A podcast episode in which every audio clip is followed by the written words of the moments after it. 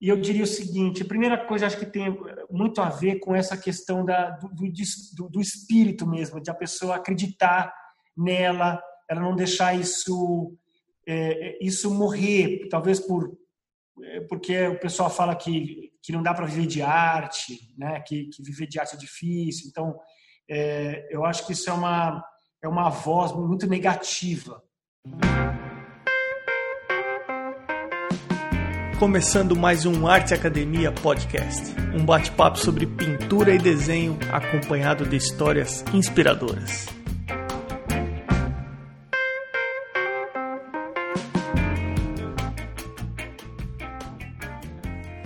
E como vão as coisas? Tudo bem por aí? Um e-book sobre a teoria das cores e um curso no formato de videoaula de quase 40 minutos estão disponíveis gratuitamente lá no arteacademia.com.br. Vale comentar também que eu estou preparando uma série de atividades que vão acontecer durante esse mês de setembro. Serão cerca de 10 lives no Instagram falando sobre arte e eu estou finalizando mais um curso gratuito Introdução ao Desenho de Anatomia Artística, que ficará disponível lá no site, porém por tempo limitado. Ele vai ficar aberto somente uma semana. Para ficar atualizado sobre o que vem por aí, inscreva o seu e-mail lá no arteacademia.com.br e também passe a seguir o perfil do podcast lá no Instagram, é o arroba arteacademia Além de toda essa movimentação que vai acontecer nesse mês, Estamos preparando em paralelo três cursos online que vão estar disponíveis lá no Arte Academia. Um deles é o Fundamentos do Desenho, um curso online de 6 horas com exercícios específicos para quem quer tanto desenvolver a percepção visual e passar a enxergar como um artista, como também para aprender a entender quais são e para que servem os fundamentos do desenho vai ter o curso Introdução à Pintura Tradicional Realista com Rafael Guerra, que foi professor na Florence Academy of Art, na Itália. E a Elise Spínola, entrevistada no episódio 49 aqui no podcast, que publica a revista Imaginei Universe, está preparando o curso Introdução à Beleza na Arte Ocidental, que vai levar o aluno a viajar no tempo, desde a pré-história até a era contemporânea estudando a produção artística da civilização ocidental sob a ótica do que cada povo entendia como arte e beleza. Bacana demais. Se esse podcast vem contribuindo com a maneira que você pensa e vivencia a sua arte, se você vem descobrindo novos artistas ou conhecendo um pouco mais sobre a vida dos artistas que você já acompanha, considere retribuir isso tornando-se um apoiador. É bem simples. Basta ir até o arteacademia.com.br e no menu podcast clicar em Apoie o Podcast. Esse apoio pode ser financeiro, mas eu adianto que trata-se de um valor simbólico. Eu estou falando a partir de 10 reais mensais. Embora simbólico, é muito importante para manter esse podcast no ar. Divulgar os episódios nas redes sociais e indicar o podcast para quem você sabe que curte arte também é uma forma de me dar uma força fazendo com que esse podcast alcance ainda mais pessoas que gostam de desenho e pintura. E eu também agradeço. Considerando o arroba na frente, a seguir o endereço no Instagram dos atuais apoiadores. Irmigard Underline Desenha, Pellegrini Ivana, Ana Frevi, Fabiano Araújo Artist, Mônica Mendes Artista, Barbizon Atelier, o Artista Criativo, Sérgio Underline Fuentes, Underline Ilustra, rogers.artist, duarte underline vaz underline, Mário Freitas, Amanda underline Novaes underline arts, Patrícia underline PV, Flaviane.cunha, Pedro Leão Arte e a mais nova apoiadora Janaína underline Aquarela. Você pode também ser um apoiador anônimo e eu agradeço também aos que optaram por apoiar dessa forma. E agora vamos para o nosso papo com gente boa Daniel Bota. Daniel, seja bem-vindo ao Arte Academia Podcast. Obrigado, Emerson. Prazer. Você sabe que eu recebo várias indicações. Tem gente que me envia e-mail, tem gente que me envia pelo direct do Instagram. E a Carla, o endereço dela é arroba h_carla, recomendou você para participar do podcast. Então eu já vou começar colocando uma pressão e uma responsabilidade sim, sim, sim. em você aqui no seu episódio, porque você foi indicado para participar do episódio. Eu agradeço não só a Carla, mas eu agradeço você também de separar um tempo para participar do podcast. Agradeço aí a Carla. Daniel, é, como é que é a tua história envolvendo arte? Você sempre, desde o começo, desde criança, se envolveu com arte? Ou não, você foi estudando outras coisas e chegou um momento que você se conscientizou que o teu negócio era a pintura? Uh, essa é uma caminhada interessante que é difícil pontuar onde na minha vida eu me dei conta disso. Né? Então, assim, uh, eu, eu atribuo muito, em parte, a influência do meu pai. A gente, o meu pai, ele é engenheiro, né? Meu pai era engenheiro, né? já aposentado e tal, trabalhou acho que 30 anos na Mercedes-Benz. Mas o meu pai ele tem uma uma sensibilidade assim, ele é um cara muito sensível para a questão das artes, da literatura, é, da música. Então, é, então eu cresci nesse contexto onde a gente conversava muito sobre esses assuntos que envolviam essa sensibilidade, né, artística e tal. A questão do cinema também, meu pai sempre gostou muito. Então, ele tinha esse, esse feeling diferente, do, de, talvez de assuntos mais, é, talvez, corriqueiros ou, ou, ou muito práticos de um dia a dia ainda mais engenheiro, né? Porque o engenheiro ele é lógico no, no raciocínio mesmo. da abordagem dele, ele tem aquela coisa assim, é, né? Isso mesmo. É. Então, embora embora tenha ele, ele, ele convivia, né? Vivia nesse universo mais assim cartesiano, mais de, né? Ele tinha essa sensibilidade, esse lado tanto que ele eu tenho uh, uma tenho um, um quadro é, do meu pai, inclusive está fica na praia tal, é um, um quadrinho do meu pai. Então meu pai pintava e ele tinha uma caixinha de madeira, aquelas caixinhas de madeira bem artesanais assim, com algumas tintas a óleo que foi inclusive as primeiras tintas que eu usei quando eu decidi começar a pintar. E o meu pai também tinha uma coisa que me marcou bastante, é aquela coleção Gênios da Pintura. Você deve conhecer aquela coleção antiga de, né, é bem antiga mesmo, tem uns fascículos grandes e tal. E eu gostava de folhear aquilo. E assim, eu, eu sempre gostei muito de desenhar, né? Então assim, de pequeno, a gente guarda vários desenhos, eu sempre desenhava muito de pequeno, gostava de desenhar eu, meu pai, meus pais foram percebendo isso, né, essa troca e tal, e aí isso começou a ganhar um certo corpo na minha infância. Então eu lembro, eu estudei num colégio na zona de São Paulo, Colégio Santana, e teve uma, uma ocasião que eu decidi fazer um gibizinho e vender na escola com mais dois amigos que também gostavam de desenhar. E foi interessante. Alguns esses episódios, eles eles eram talvez até um pouco desconexos é, porque não tinha uma, uma, uma preocupação né, de, de tornar aquilo talvez profissional, uma profissão, né? Porque quando você é criança, a pessoa comenta, às vezes uma pessoa comenta, ah, como ele desenha bem. É, teve um, um, episódio também interessante, quando eu tinha oito anos, meu pai foi para a Alemanha, teve que ficar, ele morou praticamente na Alemanha lá um ano e a gente ficou aqui, eu fiquei, fiquei afastado do meu pai com a minha mãe, né, minha irmã. E ele e a professora é, veio conversar com a minha mãe, que ela estava um pouco preocupada. E ela falou, ela, e ela falou, mas o que, que foi? Ela falou, tá acontecendo alguma coisa? O meu marido está viajando, né? Ele está viajando, já está há muito tempo. Eu falei, ah, então é isso. Ela falou, por quê? Porque o Daniel não está colorindo mais os desenhos. Uh, olha só que interessante. Eu estava desenhando e não estava não tava colocando cor. Então, essa, esses episódios foram marcando bastante a minha vida. Um outro foi de uma uma competiçãozinha que, na verdade, assim, é, tem uma, tinha uma revista que era muito famosa, rodava na Alemanha, na Alemanha e ao redor do mundo também, chamava Inaler Welt. E, e eles promoviam uns concursos para crianças que desenhavam Mercedes. Então, desenhavam, desenhavam Mercedes e tal, e eles escolhiam os melhores desenhos e saía na revista. Né? Eu, teve, eu tive um desenho que saiu, eu tinha na época eu tinha nove anos quando eu fiz o desenho. Eles até erraram a data da, da minha idade. Depois, quando publicaram, saiu com 13 anos, mas eu tinha nove anos. E depois eu até perdi essa revista. Olha só, eu perdi essa revista. Depois eu fui achar num sebo na Holanda, hum, pela internet. Eu fui procurando e achei e comprei, consegui adquirir de novo.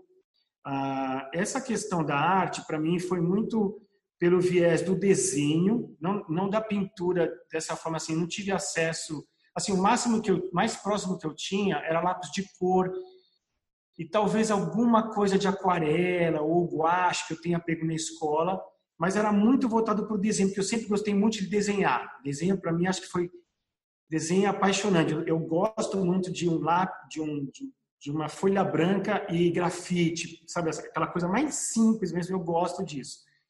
Então isso foi foi acho que eu, é, era um embrião que já estava ali para eu né para me desenvolver e tal. Então acho que esse universo da família foi muito importante. Depois começou a vir começaram a vir alguns cursos, né? o fato de eu ter ido estudar publicidade, que eu sou publicitário, que eu estudei no Mackenzie, mas foi também tinha a ver com o lance da criação, porque eu queria estar próximo de, de uma de, do, do, mercado publicitário, então é, de fazer ilustração. Então todas as minhas decisões foram é, estavam envolvidas com esse, com esse desejo, na verdade, de fazer da arte é, profissão, né, diríamos assim.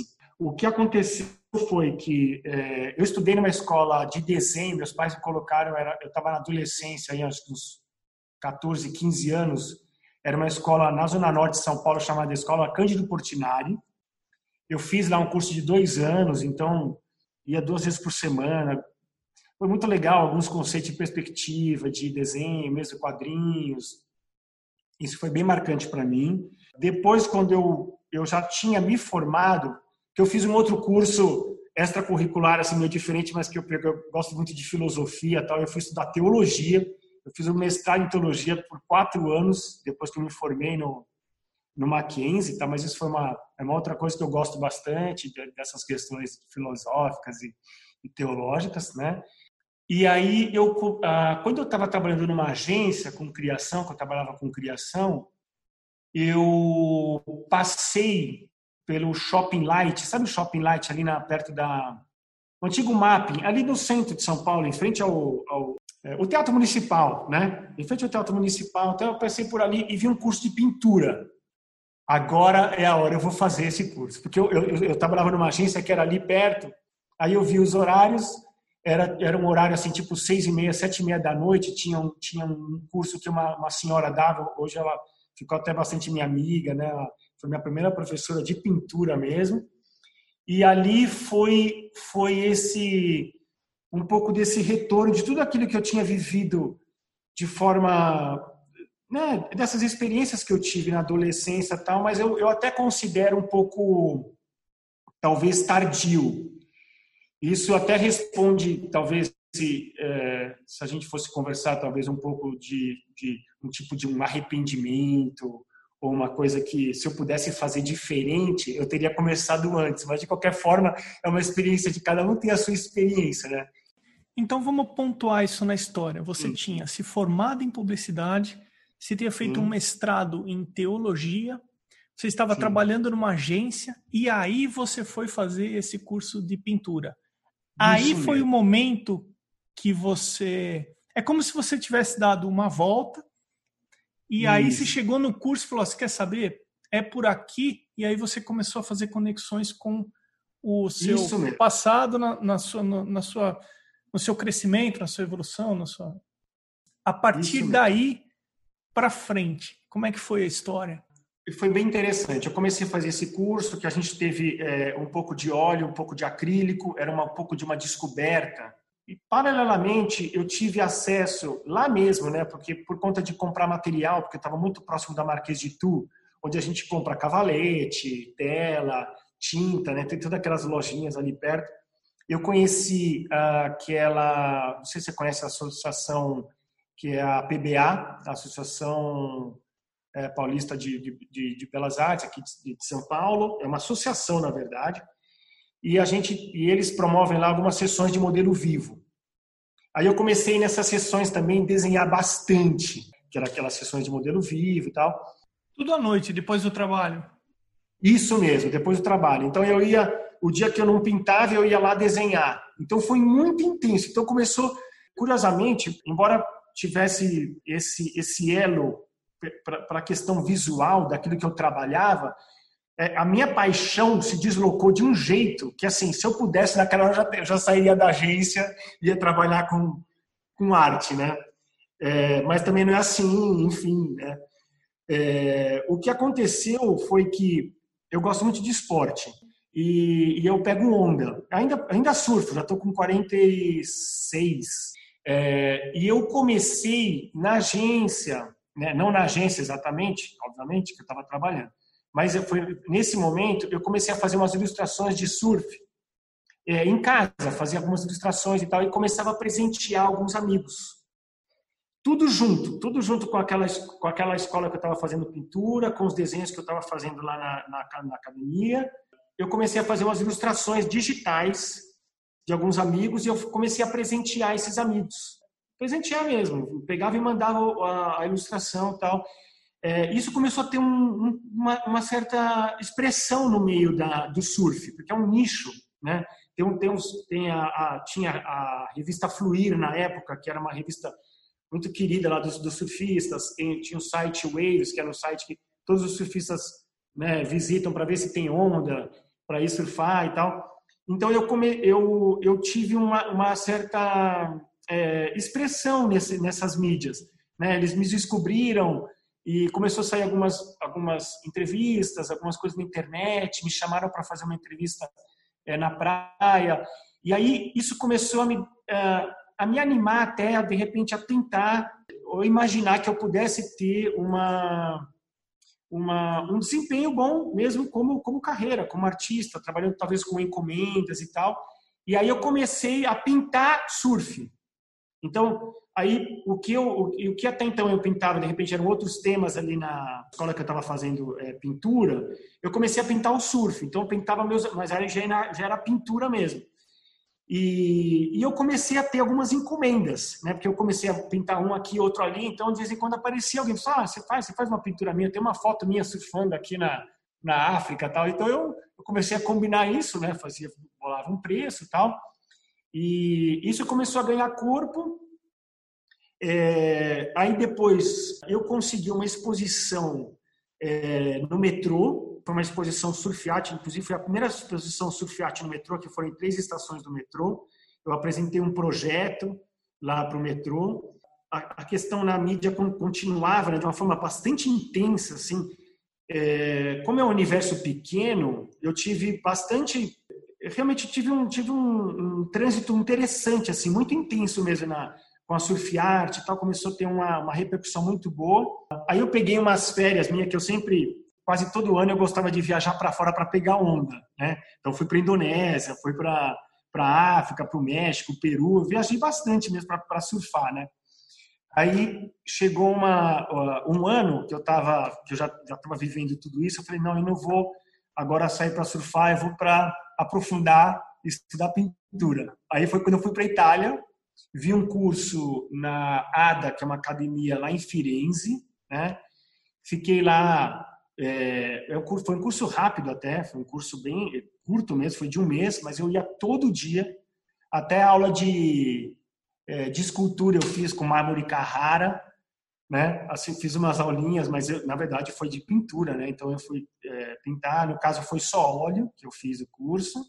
Então isso foi um outro marco muito forte assim para para me dar corpo para né, para rever uh, tudo aquilo que eu, que eu via nos livros, né? Eu não, nem conhecia a Itália na verdade, então viajei lá bastante também, mas assim é, e isso combinou também com outro momento que foi quando a agência estava passando um momento bem particular lá, na verdade estava um momento um pouco difícil, eles estavam fazendo algumas adequações e tal.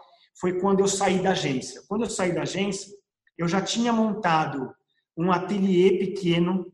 Olha só, eu já tinha é, alugado um local, na, é, mesmo trabalhando na agência, mesmo trabalhando lá na agência, eu já tinha procurado um local porque eu sempre é, as telas que eu estava pintando já eram telas grandes, não eram telas assim, sei lá, 50 por 70. Eu comecei a pintar umas telas assim de 70 por 1020, de um por um. Eram telas razoavelmente grandes. Eu comecei a me aventurar. Eu gosto de grandes formatos assim, né? E, e, e, e foi exatamente no momento também que eu, que eu saí da agência. mas eu ainda tinha muita dúvida de como é que aquilo ia se estabilizar, porque afinal de contas tem conta para pagar, as encomendas também não eram, eu não tinha um número de encomendas certinho todo mês, então às vezes dava um pulo, dava um salto, então até então naquele momento era um, era um plus, né? Era um, era um, era um ganho fora do meu, do meu ganho lá da agência, então era interessante. A partir do momento que foi, que era o meu, que era o meu, é, né? Quer dizer, o meu ganha-pão, vai, vai ter, vai ter que sair agora, né? É, é. Aí, ao mesmo tempo, eu tive que entrar um pouco mais de cabeça e mergulhar e ir mais fundo, né? Mas eu estava muito animado e tal, então... E ali, e ali eu me estabilizei. Quer dizer, tanto, tanto que desde, lá, desde então, eu nunca mais trabalhei em... Eu já estou aí, é, quando eu saí da agência, perto de 2014, né? Que eu saí da agência, fiquei só no, só no ateliê, é, e aí e aí eu e aí meu olhar já tinha mudado né? Acho que esse lance da arte, né, acreditar no, no, sonho mesmo de viver da arte. Então, e uma coisa muito importante foi o seguinte, Emerson, começou a acontecer uma outra coisa, é que a surf arte, vamos dizer assim, pintar esse tema, né, tipo do surf, de amigos, de onda é, e tal, é, é curioso dizer isso até, mas começou a ficar um pouco, para mim, era pequeno pintar só isso, entende? eu, eu, eu, eu, eu percebia que tinha temas, coisas, coisas que eu gostava, que eu tinha vontade de fazer, e eu falei, poxa, eu posso fazer isso, posso pintar uma árvore, né? Claro, tem uma árvore na praia, pode ter uma árvore na praia lá no fundo, mas eu posso pintar, por exemplo, uma cena urbana, né? Posso pintar uma, um, né, uma imagem de cidade, mesmo a anatomia que eu sempre gostei demais desenhar. Então eu comecei a abrir um pouco o leque e, na verdade, acabei até me distanciando um pouco e talvez até saindo um pouco desse carimbo que eu que eu que eu usei por muito tempo, vamos dizer assim, que muita muitas pessoas talvez até tinham olhavam para mim e, e, e, viam tipo, ah, o surfista, Daniel Bota, surfista que pinta surf art. Eu comecei a ampliar um pouco porque eu, eu comecei a talvez até um pouco me incomodar a ficar ser carimbado assim, o cara que pinta surf, sabe? Tipo, então eu comecei a trabalhar com outros temas. Então isso foi interessante também para quem quiser ir acompanhando o Instagram do Daniel enquanto a gente bate esse papo, é @danielbota. Você coloca aqui impressionismo, realismo espontâneo, desenho, arte contemporânea, acrílica, óleo, aquarela. Como é que está hoje em dia a tua rotina? Como é que você se organizou para o seu trabalho depois de tudo isso que aconteceu? Legal, bem interessante falar sobre isso, Emerson, é bem interessante mesmo. É, porque dentro dessa, desse, desse, desse momento que eu comecei a abrir da surf art, é engraçado, eu até já tive, teve uma época que eu tinha até um pouco de, crise sobre isso, mas dúvida, é, porque eu, vi, eu via talvez alguns colegas ou artistas mesmo, né, que, alguns artistas já que estavam no nível mais, mais avançado, né, mais, mais estabilizado e tal. E até hoje eu vejo isso, que tem algumas pessoas que, se de, que fazem uma coisa só. Né? Às vezes, mais do que uma técnica, mesmo dentro da própria, da própria técnica, pintam só aquilo. E não há, não há, eu, eu cheguei a uma conclusão, não há nenhum demérito em você se dedicar a uma coisa. Acho que é bem interessante. É interessante, não é, é, é, é simplesmente um jeito de ser, de se colocar, né? Quer dizer, é, é, é entender a sua forma, mas obviamente é, eu tive, eu, eu, fiz essas perguntas para mim mesmo, assim, mas poxa, é, será que, né, quem olha lá fala assim, poxa, mas ele faz um, um, faz de tudo, né? De repente, será que não é aquela coisa assim, se o cara faz de tudo, então, né, não, não faz bem feito, não faz nada, é, não, ou não faz nada.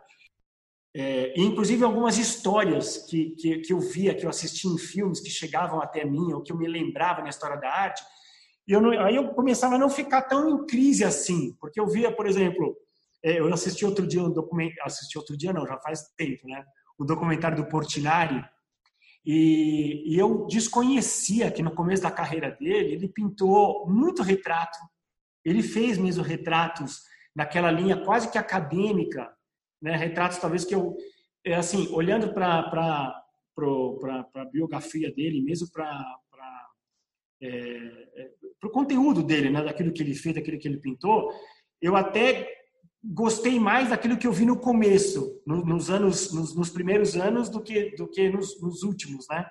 É, mas ele passou por aquilo, né? Então o é, Picasso também, né? Que, que, que trabalhou com aquela linha moderna, ele também é, é, é pintou, né? Numa linha quase que acadêmica, uma, pintou retratos, pintou pessoas que a gente vê como como a gente aprende em academia de arte e tal.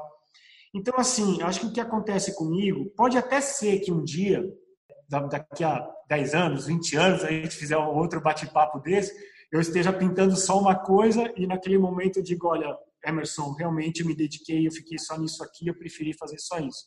Mas hoje eu, eu, eu me permito é, ter essas experimentações e também estar, tá, de alguma forma, atento àquilo que, que me cerca, às experiências que me vêm, e não me deixar é, blindar para pensar assim, não, isso aqui eu não faço, isso aqui eu não pinto. Né? Assim, tanto em, ter, em, em termos de tema quanto de técnica. Mas assim, mas eu gosto de pintar tela grande. Então, gosto de pintar pessoas, gosto de pintar é, paisagem, né? Então, assim, é, óleo eu fiz mais retrato, eu, eu fiz alguns, eu fiz até uns outros cursos com algumas pessoas e tal. Então, Olha, eu fiz um pouco mais de retrato.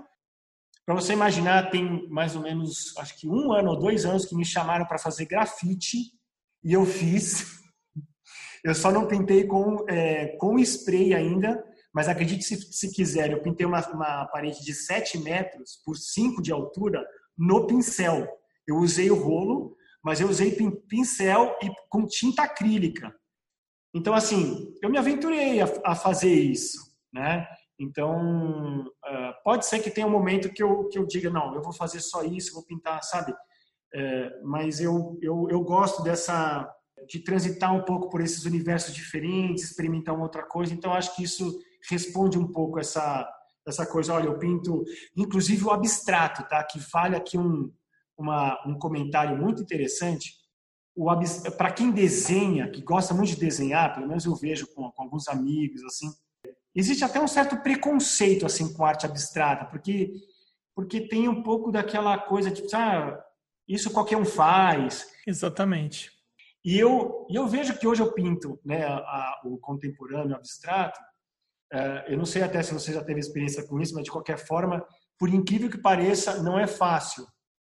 Porque é um exercício de desconstrução e você trabalhar só com formas e com cores, né? Porque Van Gogh disse que a cor por si só exprime alguma coisa. Então a cor ela tem a psicologia das cores e a cor ela comunica. Ela tem, ela comunica algo, só a cor. E quanto mais se você se você trabalha com formas e tal. Então, para mim foi um experimento. Eu comecei a pintar é, o abstrato e engraçado, eu não parei e eu continuo fazendo e, e vendo, né? E vendo, e vendo bastante assim é, principalmente o pessoal, e até vou fazer só, puxar uma, uma um outro gancho aqui, é, me empolguei aqui, engatei a quinta e fui, né? fazer um outro gancho aqui. Daniel, o episódio é seu, cara, vai em frente. Tá bom, legal. É, é, esse lance da, da decoração também tem um outro mito, um outro, talvez até preconceito um pouco, do artista achar que ele não, por exemplo, a obra dele não tem que combinar com o ambiente, porque afinal de contas a pessoa tem que comprar porque gostou da obra dele, né? E, e eu gosto muito de Van Gogh, né? Eu li as cartas do, do Van Gogh para o Theo e, e, fui anotando tudo, sou bem, eu gosto muito de leitura e tal. E aí é interessante, em mais de um trecho, Van Gogh preocupado com esse lance da decoração. Inclusive, eu postei isso uma vez no, no Facebook, ele escrevendo para o Theo e dizendo assim: olha, essa tela aqui vai combinar bem numa varanda. Então, você vê que, é, por exemplo, eu não tenho essa, essa vaidade de achar que não, eu não vou, eu não vou, eu não vou pintar um quadro é, ou receber uma encomenda, né, se eu tiver uma encomenda, é, e a pessoa tem lá um ambiente e ela tiver a preocupação de que ela, ela tem uma parede grande, branca, e ela tem um, um ambiente que tem algumas tonalidades que tem uma predominância de, de, cores neutras ou um ambiente muito colorido, e eu pensar assim, bom, se eu colocar uma tela muito colorida aqui, vai brigar com o ambiente que já está muito colorido, então vai ser cor demais. Então eu posso é, atendê-lo nessa encomenda e pintar uma tela é, com cores mais neutras, né? Ou então eu posso trazer um pouco mais de cor quando a pessoa tem cores mais neutras. Você perguntou se eu se eu tenho alguma história ou algum, se eu tive alguma experiência envolvendo o abstrato, né? E eu tive, eu tive uma bem engraçada. Eu acho sim que existe um certo preconceito envolvendo o pessoal que se dedica ao abstrato, mas eu acho difícil pra caramba fazer um abstrato bacana, assim, sabe? Um abstrato assim bom, consistente. Teve uma época que eu eu tinha o meu estúdio, eu fazia algumas ilustrações e aí eu resolvi que eu ia fazer uns abstratos. Então eu comprei um papel muito barato. Coincidentemente o meu carro quebrou e eu lembro que eu tive eu tive que ficar um carnaval sem poder viajar, sem poder sair porque eu não ia conseguir consertar o carro, etc. Aí eu me tranquei no estúdio. Eu fiz cerca de 60 pinturas abstratas. Eu pintei o teto Nossa. do estúdio, eu pintei, cara, eu assim, uh, enfim. E aí é aquela história, né? Minha cunhada quis ver, algumas outras pessoas mais próximas quiseram dar uma olhada no que eu fiz. E a minha cunhada escolheu três dos abstratos para colocar no apartamento dela. E a minha sobrinha, a Giovana, era bem novinha na época. E a minha cunhada colocou as pinturas na parede e o comentário da minha sobrinha foi o seguinte: É, a pintura do tio parece a pintura daquelas crianças que fazem lá no berçário da escola. eu sei como é que é. E aí eu, eu me senti assim, deve estar bem expressivo o meu, o meu abstrato, né? Mas enfim, cara. O Daniel, e hoje em dia, como que está organizado o teu trabalho? Você faz mais encomendas? Você faz mais peças uh, autorais? Como é que você lida hoje em dia com isso? Eu vejo que o mundo também está mudando e, e, a gente precisa. É, é, o artista tem muito esse lance de mostrar o trabalho dele, né? De mostrar o trabalho e tal. É, então tem todo outro, na verdade, um outro universo que a gente às vezes não, na verdade não comentou aqui, mas são das galerias de arte, e que vem mudando muito ultimamente.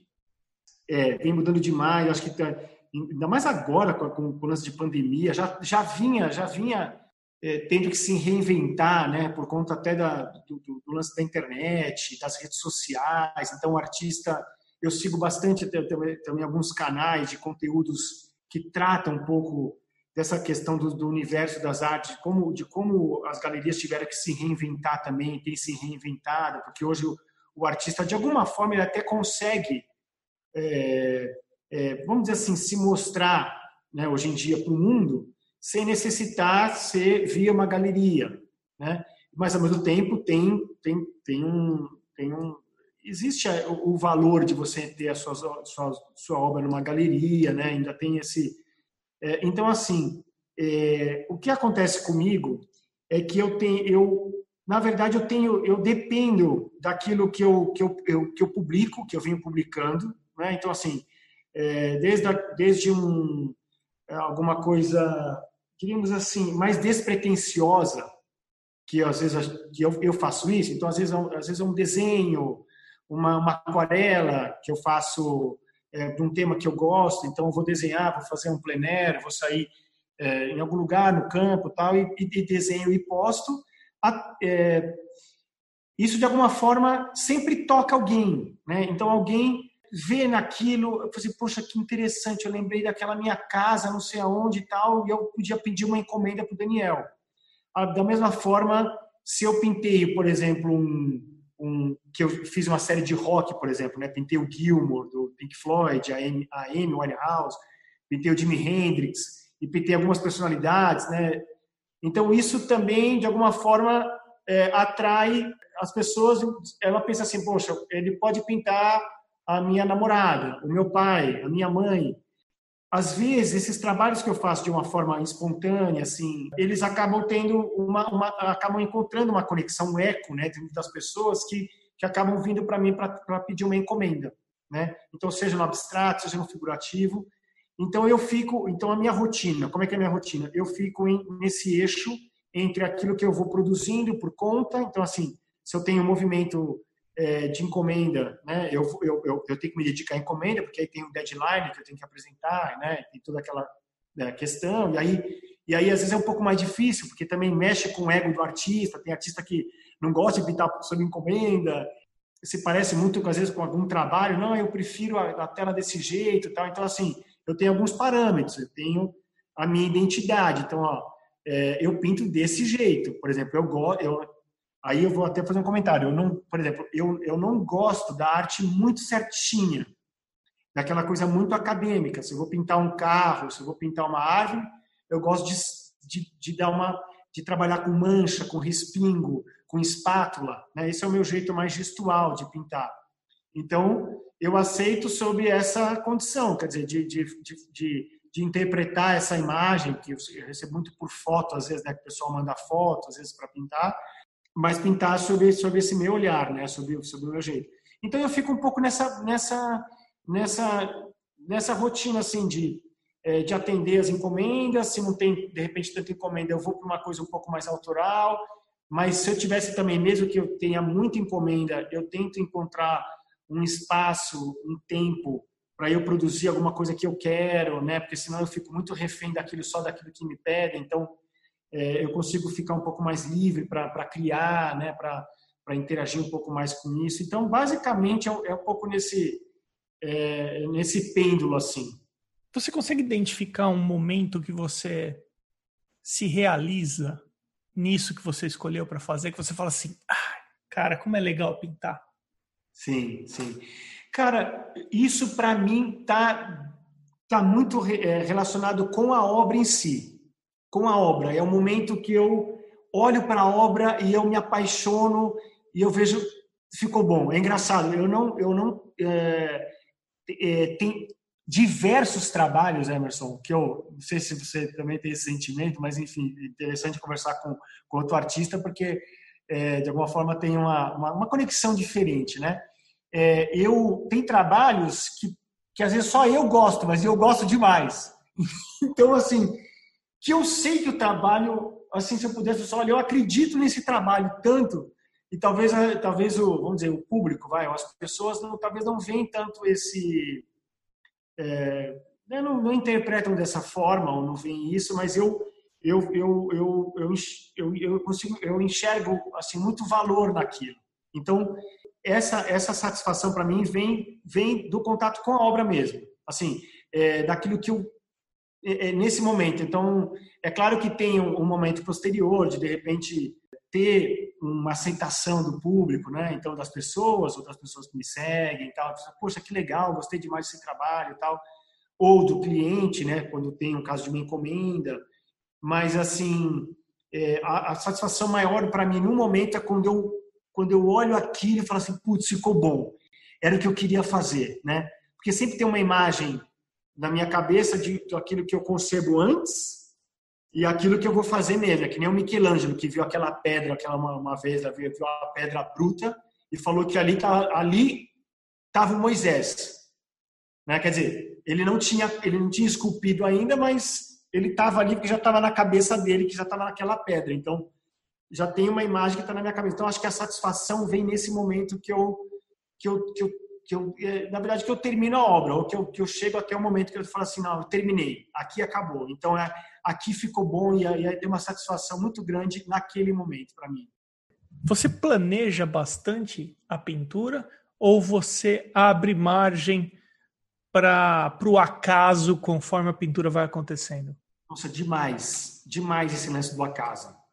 Acontece demais comigo. Assim, eu tenho eu tenho, quando é encomenda que tem uma fotografia, eu tenho a base da fotografia, né? Então eu vou, vou, vou interpretar. Mas assim, foram raros os casos que eu, que eu fiz um rascunho no computador, que isso, que isso é uma, uma, uma ferramenta sempre que eu tô, que eu tô usando, né? Então, é, às vezes eu posso fazer uma, um teste no digital, é, no Photoshop, com, com, cores e tal, e aí eu vejo que ah, esse, esse efeito aqui vai ficar legal. Né?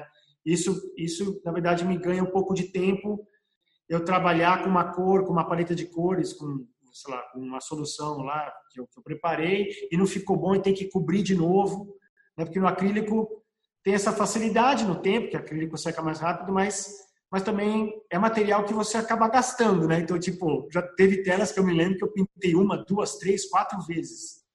Então, eu, eu, eu, eu planejo, às vezes algumas coisas eu planejo no computador, mas assim, sempre tem algumas descobertas na hora, naquele momento, então que eu vou, que vai saindo, né? E dificuldade? Tem algum, algum tema envolvendo o processo de pintar, o processo de criar, ou que você não se sente muito seguro, ou que você normalmente gasta mais tempo do que você gostaria. Tem alguma coisa no processo que você fica desconfortável? É, olha, por incrível que pareça, e olha que eu pinto bastante, por exemplo, retrato. Eu não, eu não me considero retratista, tá? Eu fiz alguns, alguns é, retratos né? Quando eu desenhava lá na academia, que a gente fazia modelo vivo, eu sempre gostava de fazer. Eu, eu gosto de fazer o corpo, anatomia, mas eu tenho diversos desenhos que eu fiz lá na, na, na, na, na, PBA que eram que eu, que eu começava a desenhar mais ou menos que eram muito nu, né, que a gente fazia, que eu pegava assim quase que o busto e o rosto, eu fazia sempre o rosto. E, e por incrível que pareça, até me lembro do, do Senna, né, que ele corria na chuva, que ele, ele, ele sentia dificuldade né, de correr na chuva, então ele treinava muito na chuva. é, retrato, pessoas, é uma, é uma dificuldade para mim. Porque, assim, acertar, é, porque, assim, o meu processo para pintar retrato, eu imprimo a foto e coloco ao lado e faço uma impressão, por exemplo, eu faço uma impressão, às vezes, só do rosto da pessoa, né? Porque pegar a forma de, é, corpo, né? Roupa e tal, é, uma, é, é um pouco mais tranquilo. Mas a, a, a expressão é difícil. Então eu, então eu tenho que imprimir grande e colocar do lado. Então sempre para mim é difícil, ainda mais pelo fato de, é, é, de que tenha a vaidade da pessoa, né? principalmente quando é encomenda. Então, por exemplo, pintar mulher, pintar mulher é difícil, porque mulher já eu vejo pela minha esposa, né? Então, assim, tira 20 fotos para escolher uma, aquela, aquele tipo de coisa, né? Para postar. Então, imagina é, pintar uma, uma mulher que encomendou uma tela e, você só tem a responsabilidade de, de, entregar aquela imagem, né? Então, é algo que eu... Então, Daniel, mas é aí que eu, é aí que eu queria chegar. Faz todo sentido isso que você está falando, por quê? Porque quando a gente faz uma coisa autoral, seja abstrato, seja uma paisagem, seja um retrato um pouco mais expressivo, o comentário vem sempre numa relação com a obra, não necessariamente pessoal. Mas quando a gente faz uma encomenda, a análise ela não vai vir carregada só disso. Ela vem carregada da expectativa que a pessoa tem em relação a como ela gostaria de ser representada. Então eu uhum. acho que existe aí uma é. uma linha muito tênue entre a pessoa respeitar, eu acho que a pessoa tem que ser muito bem resolvida para ela para ela Isso. deixar na mão do artista a representação e... e ela aceitar a maneira que ele interpretou o retrato dela ou alguma isso. coisa do tipo. É e não tentar impor como ela gostaria de ser representada, porque muitas vezes não vai bater com a imagem que ela tem dela mesma. Né? Ou ela ou ele, né? Não, não, não tem diferença, Sim. entendeu? Não é por aí? Você não tem essa mesma. É bem isso aí, você explicou, é exatamente isso. É por isso que é, entendendo isso depois de algumas, vamos dizer, desculpe o português, assim, algumas cabeçadas, né, sentido assim de alguns erros, de a, a gente começa a se educar até na nesse, nesse nessa tratativa, né? No caso que a gente está falando, uma das coisas que é que é a encomenda, que é o cliente, onde você pontua, onde você deixa isso, né? É, você deixa isso assim bem, né? Porque não é uma reprodução, por exemplo, eu não, eu, eu particularmente eu não eu, é, eu não me vejo fazendo uma arte hiperrealista, por exemplo. Eu, não, eu até não gosto muito quando é muito realista, muito exemplo, porque para mim fica assim, poxa, é, imprime uma foto, né? Eu, eu, eu, nunca gostei de desenhar de uma forma muito exata. Eu gosto disso desconstruir um pouco. Então eu deixo isso claro para a pessoa, porque aí eu já tenho, né? Eu tenho como, como talvez, né? Nesse bate-bola com a pessoa falar sobre essa expectativa, né? Mas foi exatamente, exatamente isso. É, então, e você tem uma trajetória que hoje em dia você vive exclusivamente das suas pinturas, está correto? Sim, sim. E o que você falaria para quem gostaria de estar na posição que você está hoje? E a pessoa sim. está começando essa jornada. Ah, legal. Olha, eu, é, é, eu não posso me esquecer de, desses, desses anos é, anteriores da minha infância, onde eu, onde eu tinha. Eu, eu, eu nem imaginava o que, que poderia ser. Para mim, estava uma coisa muito distante quando eu vi aquela na história da arte, os caras que tinham sido pintores e tal. Mesmo no meu universo de amigos, por exemplo, eu não tenho nenhum amigo que, que, que é artista, assim, digo, digo que estudou comigo na escola. Eu tenho outros amigos, né? Colegas, mas e eu diria o seguinte: a primeira coisa acho que tem muito a ver com essa questão da, do, do, do espírito mesmo, de a pessoa acreditar nela, ela não deixar isso é, isso morrer, talvez por é, porque o pessoal fala que, que não dá para viver de arte, né? que, que viver de arte é difícil. Então, é, eu acho que isso é uma, é uma voz muito negativa. Então, pessoa, eu, eu acho que é acreditar acreditar que a pessoa, se ela gosta disso, que ela pode investir nisso. Né? E aí eu diria o seguinte: é, é, também estudar pintura, ir numa escola de arte, é, conversar com, com, talvez com alguns mentores, algumas pessoas do, do mundo artístico, um professor, um cara, né, um diretor de uma escola, entrar nesse universo de forma profissional, assim, né? Porque acho que isso começa a dar corpo para isso. A pessoa começa a se encontrar, se achar o que, que ela gosta de fazer, se ela gosta de, ela pode gostar de desenhar, mas pode ser um, um ilustrador de game, por exemplo, que hoje em dia tem, né? O cara que vai para para 3D ou para então acho que ela tem que estar aberta e atenta e, e, e, se aventurar nesse universo assim, né? O quanto antes ela pudesse. Porque se eu pudesse voltar atrás e talvez ter, ter feito aquele curso que eu fiz da Itália um pouco antes, é, mesmo aquela escola que eu quando, quando eu entrei, ou as ou até os desenhos que eu fiz, porque acho que foi uma coisa interessante que eu fazia, não era por encomenda, então eu presenteava as pessoas, então não deixa de ser um tempo precioso que eu estava tirando, porque hoje é, é, muito assim, não, eu vou fazer, vocês estão me pagando. Eu acho que essa, essas experiências começam a dar corpo para a pessoa entender quem ela é e, e, e que caminho que ela quer seguir. Acho que assim, na minha experiência foi assim, não, não, não desistir do sonho, né, perceber aquilo que eu sou, aquilo que eu gosto de fazer, aquilo que eu consigo falar, não, isso eu consigo fazer. Outro só dando um exemplo, outro dia me pediram para fazer uma santa só que ah, lá tipo nordeste, com, com elementos nordestinos, um Jesus nordestino, com com é, com comida nordestina, tal, era uma coisa assim Cara, não rolou, assim, eu não consegui pensar que eu, que eu ia é, fazer isso, sabe? Então, é, então acho que, que é, é, depois de uma caminhada que você que você já está na arte, né? Ou pelo menos as experiências que você adquiriu, você consegue dizer não, eu vou para cá, eu vou para lá, mas realmente ir nessa direção, né? Então assim, quando você entende que aquele é o caminho, você ir. Então eu diria isso, né? Acreditar no sonho e atrás e, e, e, entrar nesse universo de alguma forma, né? seja por escola, seja por, por outros artistas, conhecer, se aproximar, acho que isso é muito importante. Eu acho que é super importante, porque é, é. se você está crescendo e se desenvolvendo num ambiente que você não tem outros artistas, é mais fácil você acreditar que você não é um artista do que se você buscar os seus pares, a tua turma, a tua tribo, o teu grupo e ouvir das pessoas as mesmas coisas, as mesmas inquietações, as mesmas dúvidas, as mesmas inseguranças. Você fala, pô, eu tenho a minha turma e eu pertenço a esse conjunto de pessoas. É, eu acho que isso é super importante na formação de todo mundo. Hoje em dia é muito mais fácil. Tem aí as mídias sociais, os grupos do, de Telegram e de WhatsApp. Tem, hoje em dia está mais fácil de você conversar com as pessoas que são próximas a você em termos de características.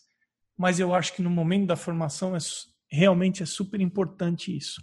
Sim, sim. Daniel Bota, meu caro, tem alguma coisa que eu não te perguntei, qualquer coisa que você gostaria de deixar gravado aqui no teu episódio do Arte Academia? É, é, na verdade, queria agradecer de novo. É né? muito legal aí te, te, é, te, conhecer um pouquinho. É muito pouco, acho que foi mais você que ouviu de mim, né? Quem sabe uma outra oportunidade é, é te ouvir um pouquinho mais, mas de qualquer forma, é, essa, essa, essa articulação né, com, esse, com esse canal e, e mexer nesses assuntos, conversar com pessoas, acho muito, muito interessante. Eu cheguei a ver alguns episódios, né? Então, tá de parabéns aí. Obrigado, é, Daniel. Então, assim, privilégio para mim, uma honra mesmo. Fico agradecido pela indicação, né? Nem conheço a Carla, de qualquer jeito agradeço mais uma vez. Eu também agradeço a indicação da Carla, arroba H underline Carla, que indicou o Daniel e está aqui no podcast. Joia, que legal. Então, é, acho que é, acho que é isso aí. Acho que é, é, a gente trocar essas experiências, né? Então, assim, é, não tem um, um livro que tenha uma uma é, de forma assim é, você tem que fazer isso, tem que né, produzir dessa forma, tem que entrar dessa forma. As entradas são diferentes, as experiências das pessoas, a forma como, é, como um vai influenciando o outro, né? Muito, muito erro para vir o acerto, né? muito erro, muito. Eu lembro quantas telas, quantas brigas com, a, com o cavalete, né? com a tela, quanto, quanto murro que eu dei assim na tela, quanta tela que eu é, é, rasguei, assim, e assim. Então, mas é, mesmo assim, com tudo isso, é, é algo que, que, que, brilha os olhos, né? Que, que assim, quem, quem tem isso na, na alma, no sangue, sabe a paixão que tem por isso. Então, acho que é muito legal a gente manter isso aceso é, e, e, de todas as formas. Né? Então, assim, agradeço por isso, só tenho a dizer isso aí. E espero que tenha, de alguma forma, contribuído essa, essa conversa aí venha contribuir também para outras pessoas e, e, é isso aí. Eu não tenho a menor dúvida que sim, que a tua experiência é muito valiosa e o fato de você compartilhar a tua experiência é, é nobre. Eu agradeço de você separar um tempo aí na tua rotina para participar do podcast aqui e, ô Daniel, obrigado, viu, cara? Obrigado, Emerson. Muito bom. Esse foi o episódio 61 com Daniel Bota. Eu sou Emerson Ferrandini, obrigado pela companhia e até o próximo episódio do Arte Academia Podcast.